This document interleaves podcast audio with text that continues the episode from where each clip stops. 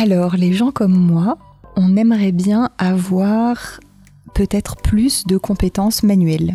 On passe beaucoup de temps à lire et à écrire, mais moi par exemple j'aime bien coudre, je ne couds pas très bien, j'aime bien tricoter, je ne tricote pas très bien, et euh, j'aimerais, je pense les gens comme moi aimeraient bien savoir euh, réparer les choses chez eux, construire leurs meubles, construire leur maison, euh, savoir un petit peu faire des choses avec leurs dix doigts, autre que juste tenir des livres et des crayons.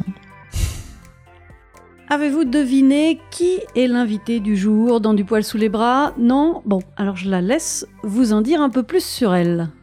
Hmm, les gens comme moi, on aimerait bien que euh, tout le temps qu'on passe à s'occuper de des enfants, des vieillissants, des mourants soit davantage considéré, davantage pris en compte et que on soit pas juste toujours euh, euh, évaluer et juger à l'aune de ce qu'on produit strictement intellectuellement. Et oui, c'est important de considérer, de prendre en compte le travail du soin, du care, du, lien à l'autre et aux autres. On y reviendra très bientôt d'ailleurs dans Du poil sous les bras, mais pour l'heure c'est d'un tout autre sujet dont nous allons parler, et en même temps tout est lié. Hein. Parler de la finance, c'est aussi parler du type de société dans laquelle on veut vivre. Alors oui, on va parler finance aujourd'hui, finance autoritaire même, puisque mon invité a coécrit un livre intitulé La finance autoritaire vers la fin du néolibéralisme, un livre publié aux éditions Raison d'agir en 2021. Bonjour et bienvenue dans Du poil sous les bras. Alors bonjour, je suis Marlène Banquet, je suis sociologue et j'ai commencé à travailler sur les questions de travail, de grande distribution, d'organisation du travail. Et puis ensuite j'ai travaillé sur la finance. Et maintenant je travaille sur les liens entre la finance et les organisations autoritaires qu'on appelle en France les organisations d'extrême droite, mais on peut dire organisations autoritaires pour les autres pays. Et oui, il faut appeler un chat un chat. L'extrême droite porte un projet politique autoritaire, il faut le nommer. Et qu'est-ce qu'un projet autoritaire? Eh bien, je vais laisser Marlène Banquet vous en dire un mot, parce que dans son ouvrage, coécrit avec Théo Bourgeron, elle explique cela très bien en parlant de la différence entre la première financiarisation et la seconde. Et oui, on croyait avoir touché le fond avec le néolibéralisme à l'ancienne et les dégâts qu'il cause aux êtres vivants et à la planète, mais figurez-vous, il y a pire. Oui, je sais dit comme ça, c'est un peu déprimant, mais pas tant, vous le verrez avec mon invité, il y a toujours des voies de résistance et des possibilités d'un autre monde, pourquoi pas meilleur. Mais avant d'en venir aux moyens de s'opposer à cette financiarisation débridée, Essayons de comprendre de quoi il s'agit avec Marlène Banquet, qui est sociologue donc et chargée de recherche au CNRS. Finance primaire, finance secondaire, Kesako, et bien pour tout comprendre, c'est tout de suite dans du poil sous les bras. La petite blanc dans du poil sous les bras. En fait, oui, souvent quand on réfléchit à la finance, on imagine une sorte de secteur très homogène. D'ailleurs, souvent on dit la finance, ou euh, on se souvient de François Hollande disant que son ennemi c'était la finance. Et donc on a, voilà, on a cette impression d'un secteur très homogène avec des financiers qui seraient un peu tous les mêmes et qui auraient les mêmes intérêts et qui agiraient de la même façon. Et en fait, évidemment, euh, la situation est plus est plus nuancée. Et ce qu'on a essayé de mettre en avant, c'est le fait qu'il existe deux pôles dans le secteur financier qui sont qui, se définissent par deux manières différentes d'accumuler du capital, donc de, de faire des profits, d'avoir de s'enrichir en fait, et qui correspondent aussi à deux périodes historiques euh, différentes. Donc la première financiarisation, euh, c'est c'est le premier mouvement de financiarisation. Alors, il y a eu en fait un d'autres mouvements de financiarisation par le passé, mais disons c'est le premier grand mouvement de financiarisation euh, au XXe siècle. Et il s'est euh, déployé dans les années 70-80 euh, avec le grand développement des marchés boursiers, des marchés cotés, avec le développement des grandes banques et avec le développement des assurances, et alors pas en France, mais dans les pays anglo-saxons, des fonds de pension. Donc en fait, c'est tous ces grands organismes qui euh, collectaient l'épargne des ménages, donc les banques, les assurances, les fonds de pension, donc des, institutions à qui on donne notre argent soit pour être assuré, soit pour avoir une retraite plus tard, soit pour placer nos économies. Et euh, ces, grandes institutions financières, donc elles ont formé le cœur de ce qu'on peut appeler la première financiarisation. Et cette première financiarisation, elle a été encouragée en Europe et puis aux États-Unis aussi. Par les gouvernements des années 70 et 80, donc par Margaret Thatcher évidemment au Royaume-Uni, par le par le, la gauche qui était alors au pouvoir, notamment à partir de 1983, euh, et par des gens comme euh, Delors en France, et puis par euh, des gens comme Reagan aux États-Unis, qui ont encouragé le développement de cette finance dans l'économie. Donc ça, c'est un premier moment de la financiarisation.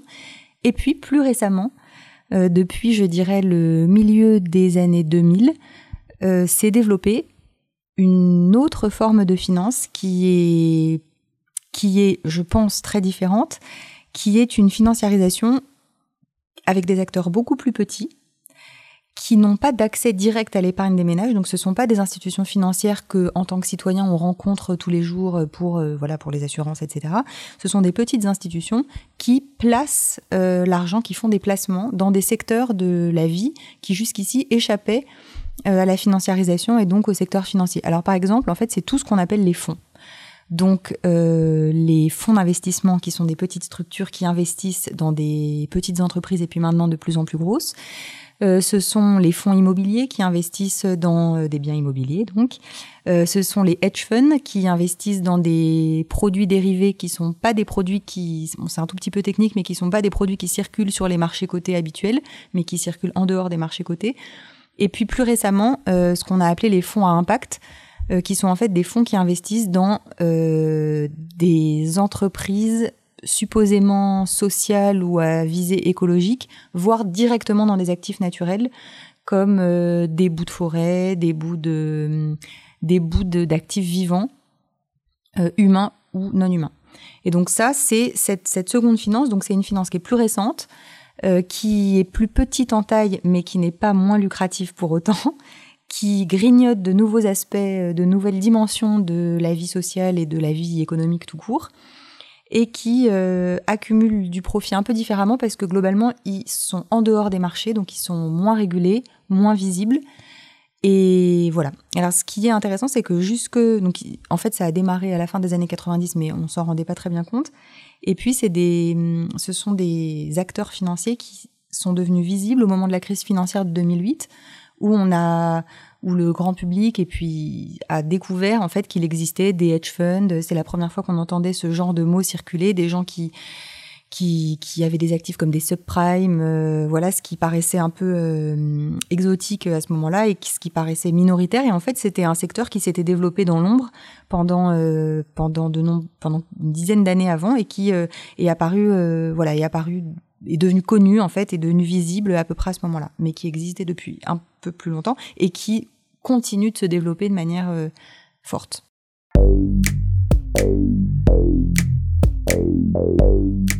Hedge funds, fonds de capital investissement. Derrière ces mots qu'on entend parfois se cache une réalité, celle d'une nouvelle financiarisation du monde encore pire à mon sens, hein, là c'est moi qui le dis, encore pire que celle d'avant, parce que justement moins visible, moins connue et plus agressive.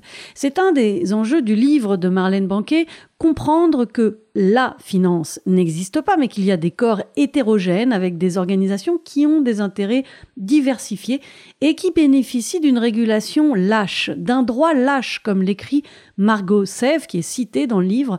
En gros, un droit d'accumuler des richesses grâce à des instruments législatifs alternatifs et non contraignants. Même à Londres, il y a désormais deux cities, deux mondes financiers dont l'un bénéficie d'un système non régulé. Alors il y a plusieurs éléments qui expliquent qu'ils soient moins régulés.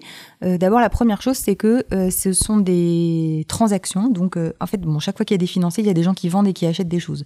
Donc ce sont des opérations d'achat et de vente qui se déroulent en dehors des marchés. Et alors même si on peut avoir l'impression à juste titre que la bourse et les marchés ils sont pas assez régulés, ils sont trop puissants, etc., etc. Il n'en reste pas moins qu'ils sont quand même plus régulés que ce qui se passe en dehors des marchés, qui là pour le coup, donc c'est ce qu'on appelle des transactions de gré à gré ou des transactions sous le comptoir. Euh, qui sont donc des transactions par définition qui sont euh, pas régulées, qui, qui, ne relèvent pas des, de la régulation euh, des marchés.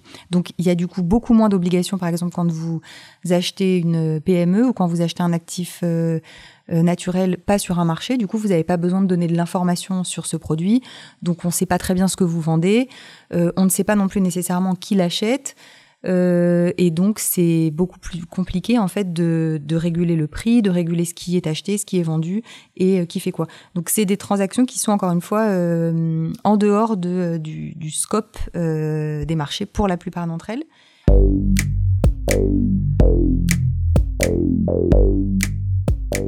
Évidemment, la question qui vient à l'esprit, c'est qui? Qui sont les acteurs de la seconde financiarisation? Alors, sans surprise, on peut penser que ce sont un peu les mêmes que ceux de la première. Les chiens font pas des chats et les financiers néolibéraux font rarement de généreux humanistes, mais plutôt des gens qui veulent continuer de s'enrichir encore plus et toujours plus, non? Qui sont les acteurs de la seconde financiarisation? Ou c'est aussi une finance qu'on appelle finance alternative? Ou qui sont les acteurs de la finance alternative? C'est difficile de répondre à cette question si euh, on cherche à savoir qui sont les individus parce que pour une part d'entre eux, ce sont les mêmes individus que euh, les individus de la première finance, ou en tout cas il y a une zone de recoupement importante. Par exemple, euh, je vais prendre euh, l'exemple de la famille Vindel en France. Euh, l'exemple de la famille Vindel, c'est une famille qui s'est développée dans la sidérurgie euh, en dans la sidérurgie française pendant des années. Donc c'est une famille industrielle avec des revenus industriels, une vieille famille bourgeoise et puis en fait même noble quand on euh, enfin voilà, comme, comme on a pu en connaître en France, et qui s'est reconverti dans la seconde finance. Euh, à peu près euh, au début des années 90, au milieu des années 90. Donc en fait, c'est pas nécessairement de nouvelles personnes, ce sont pas nécessairement de nouveaux riches ou de nouveaux puissants. Ça peut être aussi les mêmes acteurs qui juste découvrent que ce secteur, euh, ce secteur-là, ils permettent de gagner plus d'argent plus vite. Euh, de manière euh, plus discrète ou en tout cas euh, voilà. Et donc qui se reconvertissent là-dedans. Donc pour une part ce sont les mêmes acteurs pour les mêmes gens les mêmes individus les mêmes voilà les mêmes individus.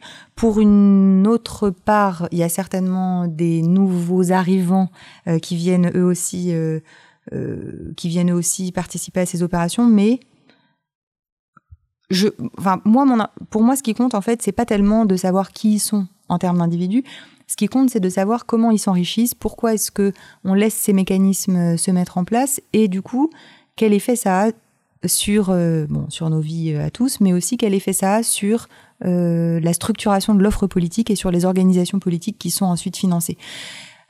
De savoir qui, en, fait, dans une certaine mesure, la question des individus, de qui ils sont, je trouve qu'elle est un peu secondaire. Et euh, ça correspond aussi à un positionnement plus général en sociologie. Souvent, quand en sociologie, on se pose la question de euh, est-ce qu'il y a vraiment de la méritocratie? Est-ce que les élites, elles sont vraiment le produit du mérite? Ou est-ce que en fait, c'est de la reproduction sociale et en fait, ils, sont, ils font partie des élites parce que leurs parents faisaient partie des élites?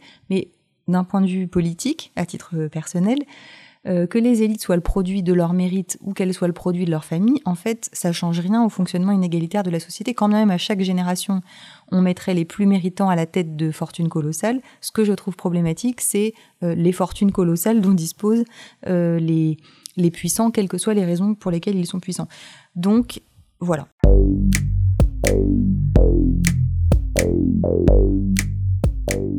Alors voilà, bon, j'avais mal posé ma question. Ce qui est intéressant dans le livre, c'est pas qui au sens de savoir si c'est le fils Vindel, le fils Arnaud ou Trucmuche, c'est surtout qui au sens de quel type de personne. Qu'est-ce qui différencie finalement ces nouveaux financiers de leur père de la génération précédente? Dans son livre, Marlène Banquet explique qu'un basculement a eu lieu vers une finance autoritaire aux mains de personnes dont l'unique but est d'élargir leurs possibilités d'enrichissement à l'infini, avec encore plus de cynisme et d'égoïsme qu'avant. Moi, je pensais que c'était pas possible de faire pire, mais si. Alors, en effet, ces deux, ces deux secteurs financiers euh, n'ont, à mon sens, pas exactement les mêmes euh, intérêts et pas exactement, du coup, le même projet euh, pour la société. Et alors, je dis tout de suite que moi, je pense pas qu'il faille nécessairement euh, hiérarchiser ces deux projets entre eux et je pense pas que euh, la première financiarisation ou la finance mainstream ait un projet qui soit incroyablement progressiste ou souhaitable. Simplement, juste, c'est pas le même projet. Ensuite, voilà. Ça veut pas dire que l'un des deux est meilleur que l'autre. Globalement, les acteurs de la première financiarisation, je pense qu'on peut qualifier leur projet de néolibéral au sens où c'est un projet qui est très fondé sur la, la demande d'une reconnaissance du droit à accumuler, encadré par un État qui soit pas très interventionniste, mais qui soit quand même un État régulateur, dans une société dans laquelle les libertés euh, civiques soient en quelque sorte garanties. En quelque sorte, dans le néolibéralisme, on accepte d'être exploité, mais on a le droit de s'exprimer et de faire plus ou moins euh, ce qu'on veut dans sa vie euh, privée et intime.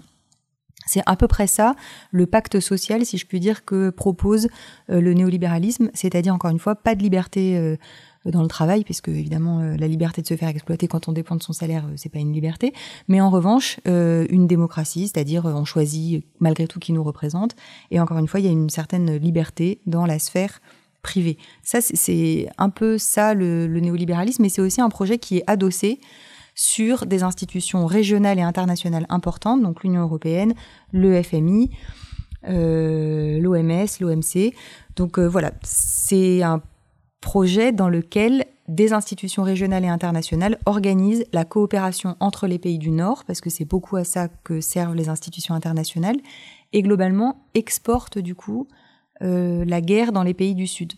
Donc dans le pacte que le néolibéralisme passait avec ces populations, il y avait aussi euh, vous travaillerez beaucoup, d'autres accumuleront et pas forcément vous, mais vous aurez la paix et vous aurez une certaine forme de liberté. Voilà, ça c'est euh, le, premier projet, qui est un projet qui, a, qui est encore une fois euh, tout à fait bien représenté par Margaret Thatcher, par Reagan, par, par Mitterrand en France, mais qui dans une certaine mesure était aussi, alors c'est un peu compliqué de le situer, mais qui était aussi un peu le projet en tout cas sur lequel a été élu Emmanuel Macron. Et puis il y a un autre projet euh, qui est plus qu'on peut qualifier de libertarien sur le plan économique et d'autoritaire sur le plan politique, qui est à mon sens davantage le projet de la seconde finance ou de la finance alternative, qui est un projet qui est différent pour plusieurs raisons.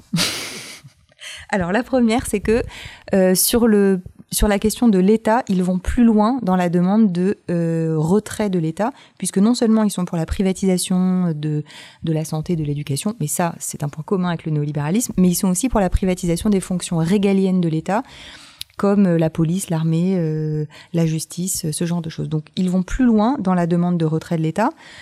L'autre chose, c'est qu'ils sont aussi favorables à une liberté d'accumuler, quoi qu'il en coûte, euh, si je puis dire. Et ça, c'est euh, un point important, c'est-à-dire que dans le néolibéralisme, il y a l'idée, enfin dans les théoriciens du néolibéralisme, pour les théoriciens du néolibéralisme, il y a l'idée que si on laisse chacun s'enrichir et euh, faire du profit comme il l'entend, au final, ça va créer du progrès global pour la société.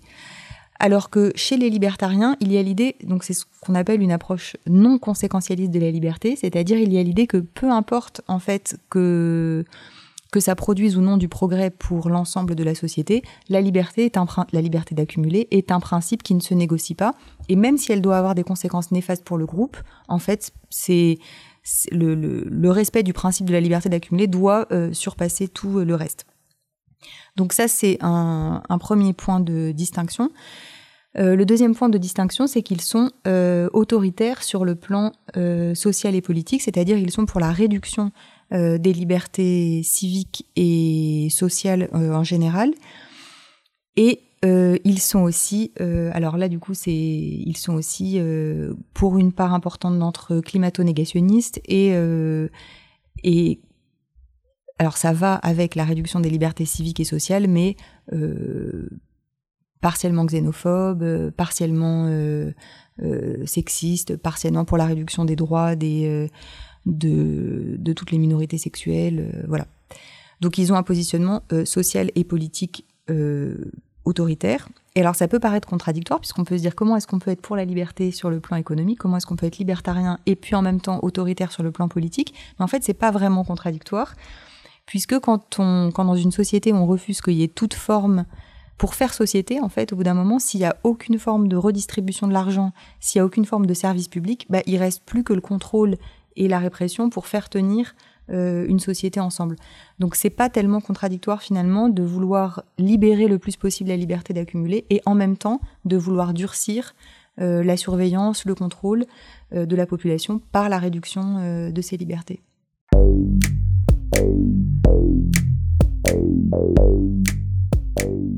Milton Friedman n'a pas fait un chat. Son fils David veut privatiser la police, la justice, la défense.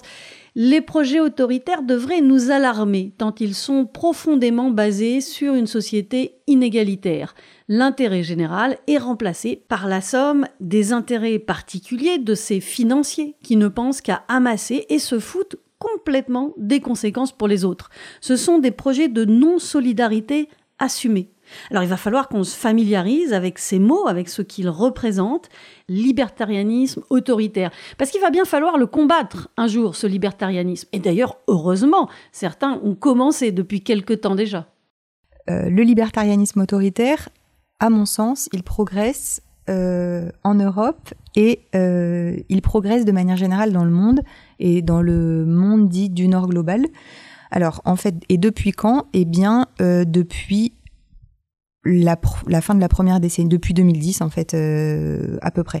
Donc on l'a vu avec euh, l'élection d'Orban en Hongrie, en 2010, l'élection de Duda en Pologne euh, en 2015, euh, bon le Brexit euh, en 2016 et puis ensuite l'élection de Boris Johnson et de Liz Truss, il y a eu l'élection de Donald Trump en parallèle en 2016 aux États-Unis de Bolsonaro au Brexit, au Brésil, pardon, euh, en 2018, et puis là plus récemment en Italie, euh, Giorgia Meloni en en 2022.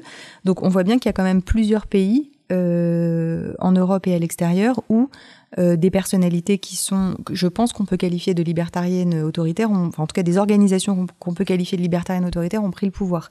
Mais même dans les pays où euh, ces organisations n'ont pas pris le pouvoir, comme en France, euh, on voit bien par exemple que des personnalités comme euh, Éric Zemmour ou Marion Maréchal Le Pen qui prônent, l'union des droites autour d'un projet là aussi que je pense, je pense qu'on peut qualifier de libertarien autoritaire, ont une audience qui tend à s'accroître.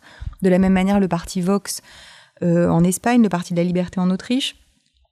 Et puis on a vu aussi en 2021 16 de ces partis donc dits eurosceptiques euh, mais à mon avis plutôt libertarien autoritaire que eurosceptique, euh, ont publié une déclaration commune contre les, la dérive fédéraliste de l'Union européenne qui transformerait la civilisation et détruirait euh, les principes moraux et qui ont, en décembre 2021, qui se sont réunis à Varsovie en Pologne pour essayer de constituer une force politique au sein du Parlement européen, avec comme objectif de restaurer les valeurs, restaurer pardon les valeurs familiales, et euh, rejeter euh, l'intégration européenne. Donc, en fait, c'est toutes ces organisations. Alors, évidemment, les spécialistes de la Hongrie, les spécialistes de l'Espagne, euh, tout le monde, évidemment que tous ces partis ne sont pas exactement les mêmes, qu'il y a des différences entre eux, que, mais on voit quand même qu'ils participent d'un mouvement commun qui sont toujours ces deux piliers, c'est-à-dire étendre le plus possible les possibilités d'accumulation, encore une fois, à des actifs, c'est-à-dire à des choses dans la société qui jusqu'ici leur échappaient,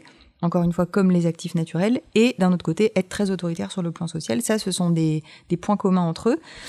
Et euh, on voit bien que ce... Et aussi, le dernier point commun euh, entre eux, c'est leur hostilité euh, vis-à-vis de l'Union européenne, mais de manière générale vis-à-vis de toutes ces organisations régionales et internationales qui, encore une fois, organisaient la coopération entre les pays du Nord dans les années 70, 80, 90.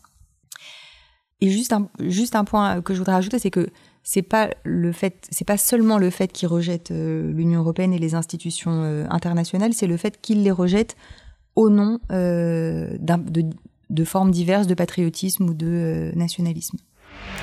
La petite blanc dans du poil sous les bras. Au cœur du livre La finance autoritaire, il y a l'histoire du Brexit, son histoire financière. Tout part des petits calculs politiques foireux de Cameron. Bon, alors vraiment, ça, c'est un bel exemple de politique politicienne bête et méchante. Mais bref, ce qui est passionnant derrière la bêtise de Cameron, c'est l'analyse des financements du Brexit. Qui finance le Remain de celles et de ceux qui veulent rester dans l'Europe et qui finance les pro-Brexit? C'est très intéressant d'étudier les flux financiers beaucoup plus complexes qu'il n'y paraît, car de nombreux financements proviennent de la seconde finance, de ce mode d'accumulation financière peu étudié, assez méconnu, et c'est ce qu'a analysé Marlène Banquet. Alors, pour comprendre ce qu'il s'est passé et quels sont les projets politiques des uns et des autres, eh bien, il faut suivre les flux d'argent, les faire sortir de l'ombre et savoir qui finance qui. Alors, l'analyse du Brexit, c'est un exemple que, que j'ai choisi, en fait, parce que j'ai, comme plein de gens, été très surprise en 2007, et par la victoire du Brexit, et par l'élection de Donald Trump. Et euh, pour lors de ces deux événements, je m'étais à chaque fois euh, euh, couchée en me disant que ce serait évidemment le Remain ou ce serait évidemment Hillary Clinton, tant ils étaient soutenus. Et, et puis en fait, j'ai été personnellement surprise par les résultats des élections et du coup, enfin, ou, du référendum. Et donc, je me suis posé la question de savoir comment il était possible d'expliquer euh, ces, ces, résultats étonnants. Et le choix que je voulais faire à ce moment-là, enfin en fait les analyses disponibles euh, de ces résultats euh, étranges, de ces résultats surprenants, c'était euh, quasi systématiquement des analyses par les raisons euh, d'agir des votants. Donc la plupart du temps, quand on essaye d'expliquer évidemment euh, une victoire électorale ou une victoire référendaire, on se pose la question de savoir pourquoi les gens ont choisi de voter pour X plutôt que pour Y. Et d'ailleurs, Nigel Farage, donc lui-même, qui est le fondateur du parti UKIP au Royaume-Uni, a dit que pour lui, le Brexit, c'était la victoire des gens ordinaires contre l'establishment. Et Bill Clinton lui-même avait euh, euh, commenté la victoire de Donald Trump en disant que c'était la victoire des hommes blancs euh, en colère. Donc ça, c'est du côté des leaders politiques, mais du côté des, des recherches en sciences sociales qui ont été menées, par exemple, Thomas Guénolé lui-même analyse ces résultats comme comme l'expression d'une division au sein de la population entre les perdants de la mondialisation et les gagnants de la mondialisation. Donc il essaye de montrer que les, les parties de la population qui se sont senties euh, perdantes, encore une fois, dans la, dans la mondialisation, qui globalement sont loin euh, des centres économiques et des centres euh, riches des différents pays, et notamment donc dans des zones désindustrialisées ou semi-rurales, ont été du coup, ont voté du coup pour le Brexit ou pour Donald Trump, et à l'inverse que il y aurait des gagnants de la mondialisation, donc les parties les plus diplômées, éduquées et riches de la population, qui elles auraient voté pour euh, le Remain ou pour euh, Hillary Clinton. Et alors ça, c'était une première manière d'analyser ces élections. Et puis il y a eu d'autres travaux complètement dans une autre veine, mais toujours pareil autour de la question de pourquoi les gens votent pour X plutôt que pour Y, qui analysaient la question des fake news, la question des médias, comment est-ce qu'on a influencé les gens, toute la question de l'influence politique et de comment est-ce que les, les, discours médiatiques, les discours politiques sont relayés ou non par les médias, quels médias, et encore une fois comment on influence le vote des gens. Et ce sont des études qui sont passionnantes, mais et qui sont justes. Hein. Par exemple, effectivement, du point de vue de la géographie sociale du vote, euh, c'est juste de dire qu'on a plus voté euh, Brexit dans les territoires désindustrialisés que les autres, mais ça laisse complètement de côté la question du financement euh, de ces organisations politiques et la question aussi de la manière dont les, les classes dominantes se positionnent euh, dans toutes ces élections. En fait, ça laisse de côté la, question de la structuration de l'offre politique.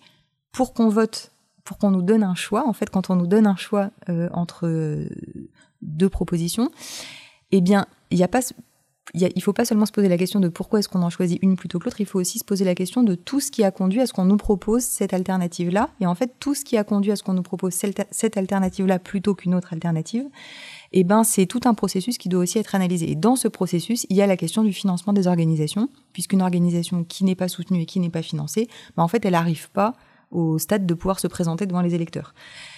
Voilà. Donc, j'ai voulu euh, me poser cette question, encore une fois, de, de qui finance ces organisations et regarder, du coup, le processus électoral par en haut, du point de vue de ceux qui payent pour voir leurs intérêts euh, acquérir force de loi et du point de vue de ceux qui ont les moyens en fait de de, bah de, défendre euh, financièrement euh, et, euh, et, aussi intellectuellement leurs intérêts, c'est-à-dire à la fois en finançant des organisations et puis aussi en finançant des think tanks ou des intellectuels qui diffusent ensuite leurs idées dans, dans l'espace social.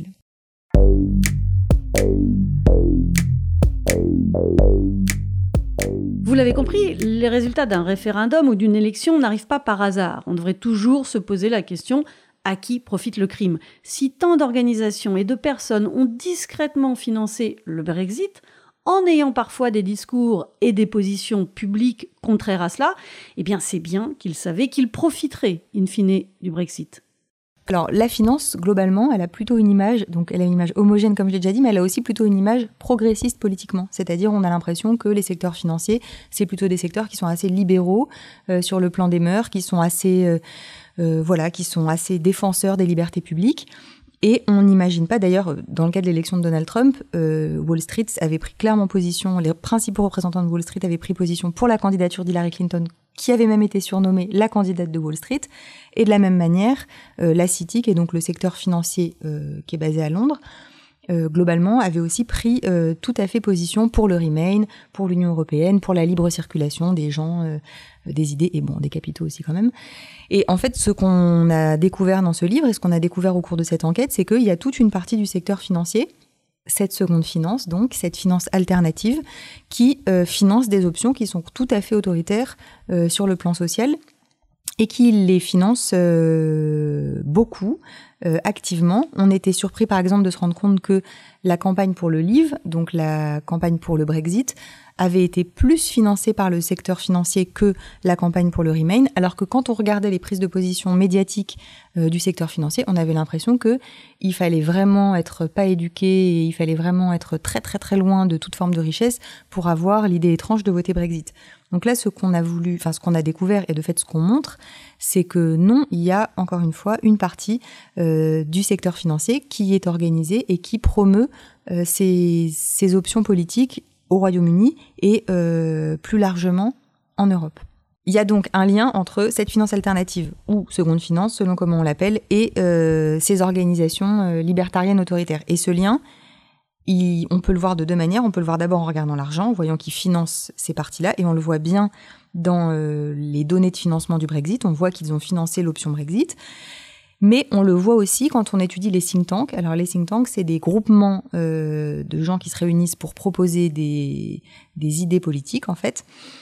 Et donc au Royaume-Uni, il y a un ensemble de think tanks qui s'appelle les think tanks de Tufton Street, du nom d'une rue euh, dans laquelle ils sont, dans laquelle ils ont leur siège, qui sont des think tanks qui sont tout à fait connectés à l'alt-right, excusez-moi, américaine. Euh, et qui sont membres de l'Atlas Fondation tous. Et donc en fait, c'est un réseau de think tanks libertariens euh, qui a quelques déclinaisons aussi en France, mais qui est surtout très active dans le monde anglo-saxon, et qui sont des think tanks qui sont là aussi euh, très financés par les acteurs de la seconde financiarisation, parfois même pour une, enfin, dont une bonne part des membres sont des acteurs de la seconde financiarisation, et dans lequel les partis libertariens autoritaires ou les options euh, libertariennes vont chercher du personnel politique pour, pour ensuite diriger. Par exemple, dans le gouvernement de Listrus, qui certes n'a duré que 44 jours, mais néanmoins euh, était euh, intéressant à étudier, il y avait cinq de ces conseillers qui étaient issus euh, de Tufton Street et neuf aussi anciens de Tufton Street dans les différents ministères de son gouvernement. Donc on voit bien quand même que ces think tanks libertariens liés à la seconde financiarisation sont physiquement arrivés au pouvoir ces dernières années. Évidemment, ils étaient aussi proches de Boris, Johnson, et par ailleurs, ce sont aussi des think tanks qui étaient euh, pro-Brexit.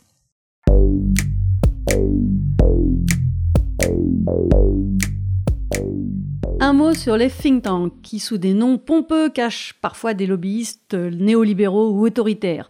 Ne vous fiez pas à un think tank juste parce que think ça veut dire penser. Hein. regardez toujours qui pense et qui finance.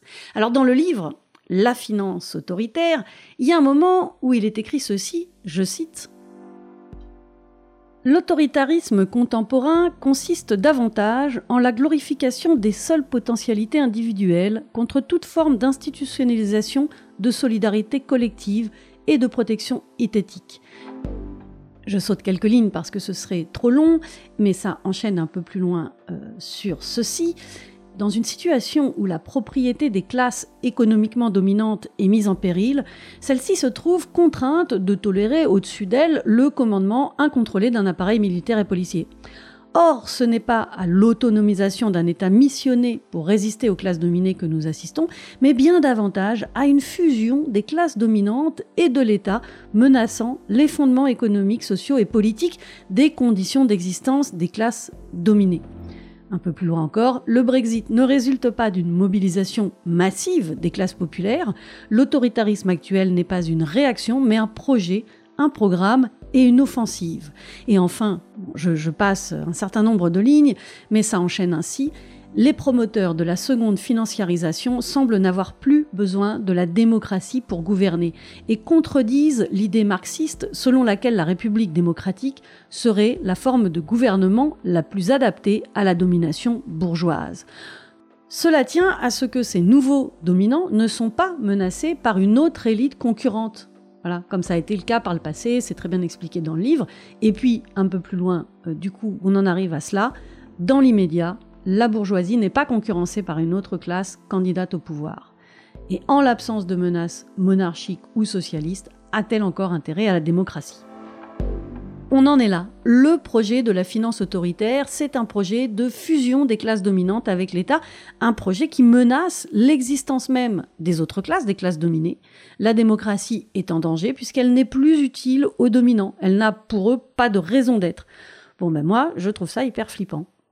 Alors moi, je pense pas du tout que ce soit un mouvement euh, irréversible ou une sorte de, de, tendance. Euh, enfin, je, je ne sais pas du tout si cette tendance va se maintenir, et je ne sais pas si euh, je ne sais encore et je sais encore moins à quoi cette tendance va aboutir. Le libertarianisme se développe, le libertarianisme autoritaire se développe, mais par exemple. aux États-Unis, après l'élection de, de, Donald Trump, on a eu Joe Biden. Au Brésil, euh, Bolsonaro a perdu et euh, n'a pas été réélu.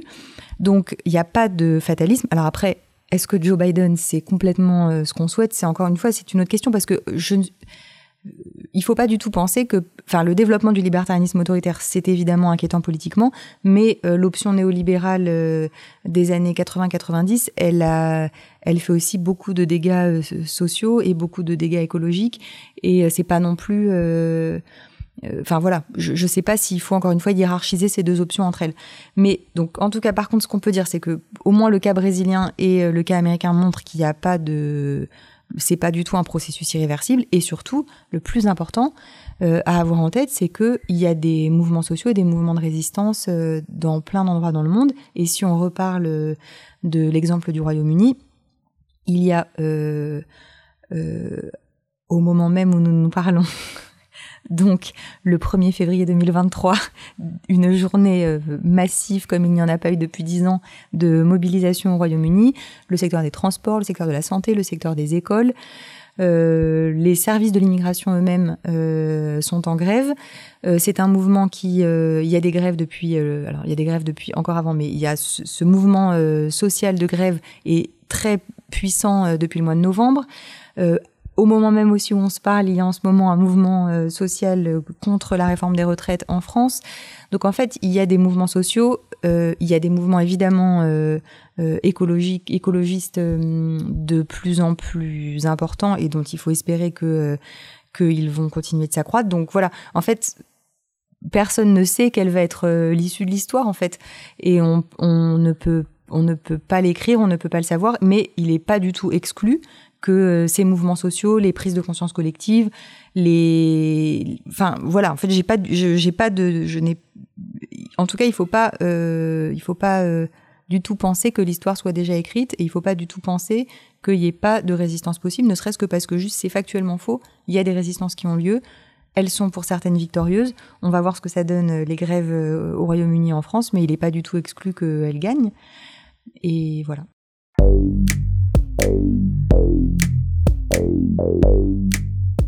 Bon, ouf, il y a des voies d'émancipation, on peut changer les choses. Si nous aussi demain on bascule d'un régime néolibéral vers un régime libertarien autoritaire, ce ne sera pas la fin de tout, ce sera l'occasion de s'organiser encore et de lutter contre les forces réactionnaires en matière démocratique, sociale et environnementale. En tout cas, c'est à ça, je trouve, que servent les travaux des sociologues et autres chercheurs et chercheuses à expliquer le monde, à expliquer ce qu'on ne comprend pas de façon innée pour pouvoir y faire face. Le livre et les analyses de Marlène Banquet ont une utilité sociale. C'est difficile de savoir quelle est l'utilité euh, des recherches euh, menées en sciences sociales. Et c'est aussi difficile de savoir pourquoi soi-même on a envie euh, de chercher certaines choses plutôt que d'autres. Mais je pense quand même que à titre personnel, je pense qu'il y a une utilité à connaître précisément les options politiques avec lesquelles on n'est pas d'accord et à savoir qui les soutient. Donc ça, c'est la première chose. Je pense que c'est toujours utile de savoir contre quoi on se bat et de le connaître avec précision. Et puis il y a aussi un autre point, c'est qu'il y a beaucoup de de réflexion autour de la question de l'extrême droite en France ou de l'autoritarisme en Europe qui vraiment ne place la discussion que sur un terrain culturel et intellectuel. C'est-à-dire, euh, on peut se dire les gens sont des cons, ils votent pour on ne sait pas pourquoi. Euh, on a l'impression que c'est uniquement des désaccords d'idées ou que ce serait uniquement des problèmes idéologiques ou des problèmes de. Et moi, je crois que c'est vraiment important de montrer que non, c'est pas juste euh, c'est pas juste un problème de gagner la bataille des idées ou de ou de gagner la bataille culturelle, etc. Il y a vraiment euh, des intérêts financiers, des modes d'accumulation derrière, et qu'en fait, et des intérêts aussi de classe, pour le dire euh, de manière un peu matérialiste, derrière ça, et qui du coup ne Enfin voilà, on peut pas réduire euh, la montée de l'extrême droite à juste, euh, même si c'est très important aussi, mais c'est pas juste la montée d'idées racistes dans la population. C'est aussi la montée d'idées racistes euh, et sexistes certainement dans la population, mais cette montée, elle est aussi alimentée et soutenue par par des, par des par des groupes sociaux qui, qui qui sont forts aussi économiquement. Ça c'est une chose. Et l'autre chose, c'est qu'il y a un discours très présent euh, enfin une autre utilité je trouve du livre, c'est qu'il y a quand même un discours qui se répand là pour le coup euh, beaucoup autour de euh, l'idée de la finance progressiste, qui est un peu liée à l'idée du développement de, la start-up nation, etc. et de l'idée qu'il y aurait aussi autour un peu des des espèces de mythes, le mythe de la Silicon Valley, le mythe de la start-up nation, le mythe de la finance progressiste, etc. Avec cette idée que, en laissant le secteur financier financer le plus possible des innovations écologiques, des innovations sociales, en fait, on pourrait régler un certain nombre de problèmes sociaux. Et du coup, ça m'a paru aussi important de montrer que le secteur financier, il n'est pas du tout euh, d'emblée progressiste, il n'est pas du tout euh, d'emblée du côté de la démocratie et de la population. A fortiori cette seconde finance qui investit dans euh, des actifs naturels, qui investit dans des activités dites euh, à impact social ou euh, environnemental, c'est une finance qui en fait est parfois assez nuisible socialement et écologiquement. Et donc il ne faut pas être complètement dupe non plus de des images que la finance véhicule sur elle-même et qui sont parfois en fait assez loin de son activité sociale et politique réelle. La petite blanc dans du poil sous les bras. Le livre de Marlène Banquet et Théo Bourgeron ne parle pas que du Brexit. Mais l'exemple du Brexit est particulièrement éclairant pour nous, vu de France et, encore en ce qui nous concerne, de l'Union européenne. Le Royaume-Uni, c'est à côté et ça nous permet de voir assez clairement ce que produit le basculement dans la finance autoritaire. Pour illustrer cela, je vous lis à nouveau un court extrait du livre euh, La finance autoritaire à propos du Brexit. Finalement, ce nouveau régime politique d'accumulation que le Brexit participe à dessiner ne vise pas à favoriser la reproduction durable des dominants. Il ne possède pas de justification propre de sa domination par le sang, le mérite, le charisme par exemple. Il ne fait pas l'effort de prétendre participer au bien commun et au progrès général, il ne cherche pas à fonder de séculaires familles d'audacieux financiers, il ne crée pas de figures mythologiques destinées à l'édification des foules, il n'est pas en somme pensé pour durer. En effet, s'il ne propose pas une solidarité horizontale avec l'ensemble des autres humains, auxquels il s'agirait d'assurer des conditions minimales d'existence, il ne se soucie pas plus d'une solidarité verticale avec des aïeux et des descendants formant des dynasties exemplaires dont il s'agirait de légitimer la pérennité et la domination. Tout se passe comme si, et là c'est Bruno Latour qui est cité dans le livre, comme si les élites avaient été si bien convaincues qu'il n'y aurait pas de vie future pour tout le monde qu'elles ont décidé de se débarrasser au plus vite de tous les fardeaux de la solidarité, tant matérielle que symbolique. Un peu plus loin encore, une autre citation de Bruno Latour, sociologue et philosophe, ouvrez les guillemets, pour la première fois, un mouvement de grande ampleur ne prétend plus sérieusement affronter les réalités géopolitiques, mais se mettre explicitement hors de toute contrainte, littéralement offshore, comme les paradis fiscaux.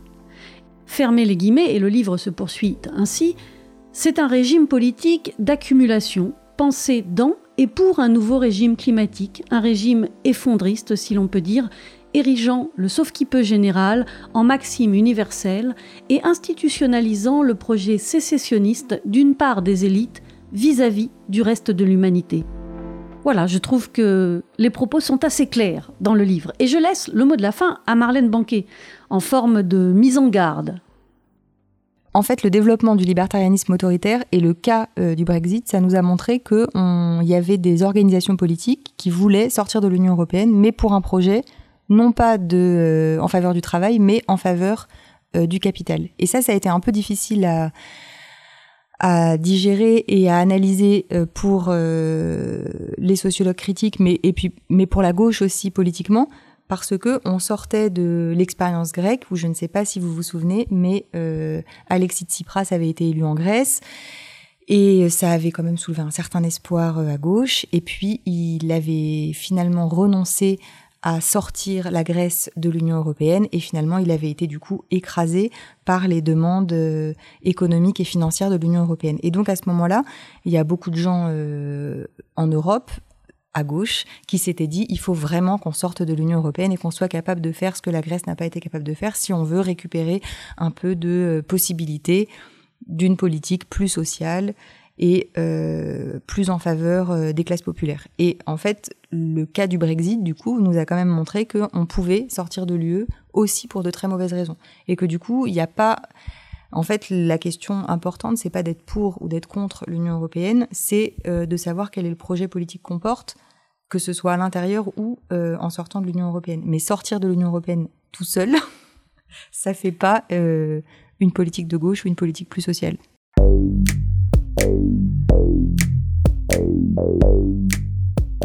Alors, après avoir écouté Marlène Banquet, avez-vous décidé dans quel monde vous voulez vivre? Est-ce que vous êtes OK de participer à la société, de payer des impôts avec un système de redistribution juste et équitable? Moi, j'avoue que je suis attachée à vivre dans un pays avec des droits sociaux, dont celui de faire la grève et d'avoir des libertés publiques. Le foutu pour foutu, le cynisme et l'individualisme ne me font pas rêver et le projet de sécession des élites m'apparaît mortifère et effrayant. Heureusement, dans du poil sous les bras, on finit toujours par parler des poils. Et ça, au moins, c'est positif. Les poils poussent, s'épilent moins, se visibilisent. Et tant que le poil poussera, la société avancera. Alors euh, moi pendant fort longtemps je n'aimais pas trop mes poils. En plus je suis brune et j'ai la peau très blanche, donc euh, j'avais j'ai des poils visibles et donc j'aimais pas trop ça. Et puis ça va mieux, ça va même beaucoup mieux. Et j'en ai enlevé une partie, j'en ai gardé une autre.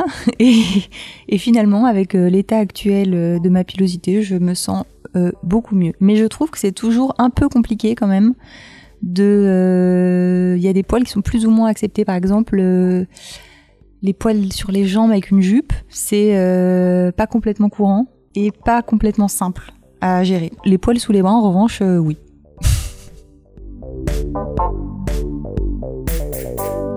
Du poil sous les bras, c'est fini pour aujourd'hui. Si vous avez aimé, parlez-en autour de vous. N'hésitez pas à découvrir les autres épisodes et à les faire découvrir, à les retrouver en tout cas en podcast en ligne sur euh, le SoundCloud, sur euh, iTunes, sur Spectre, sur euh, voilà tout un tas de plateformes. Continuez d'écouter des meufs badass, c'est pas une perte de temps, croyez-moi. Et puis, euh, pensez aussi à soutenir vos radios locales. Elles sont une richesse pour nos communautés, nos territoires. Alors, pensez-y, hein, 90% de l'écoute, c'est encore en FM, c'est pas encore uniquement en podcast. Allez, à bientôt dans Du poil sous les bras.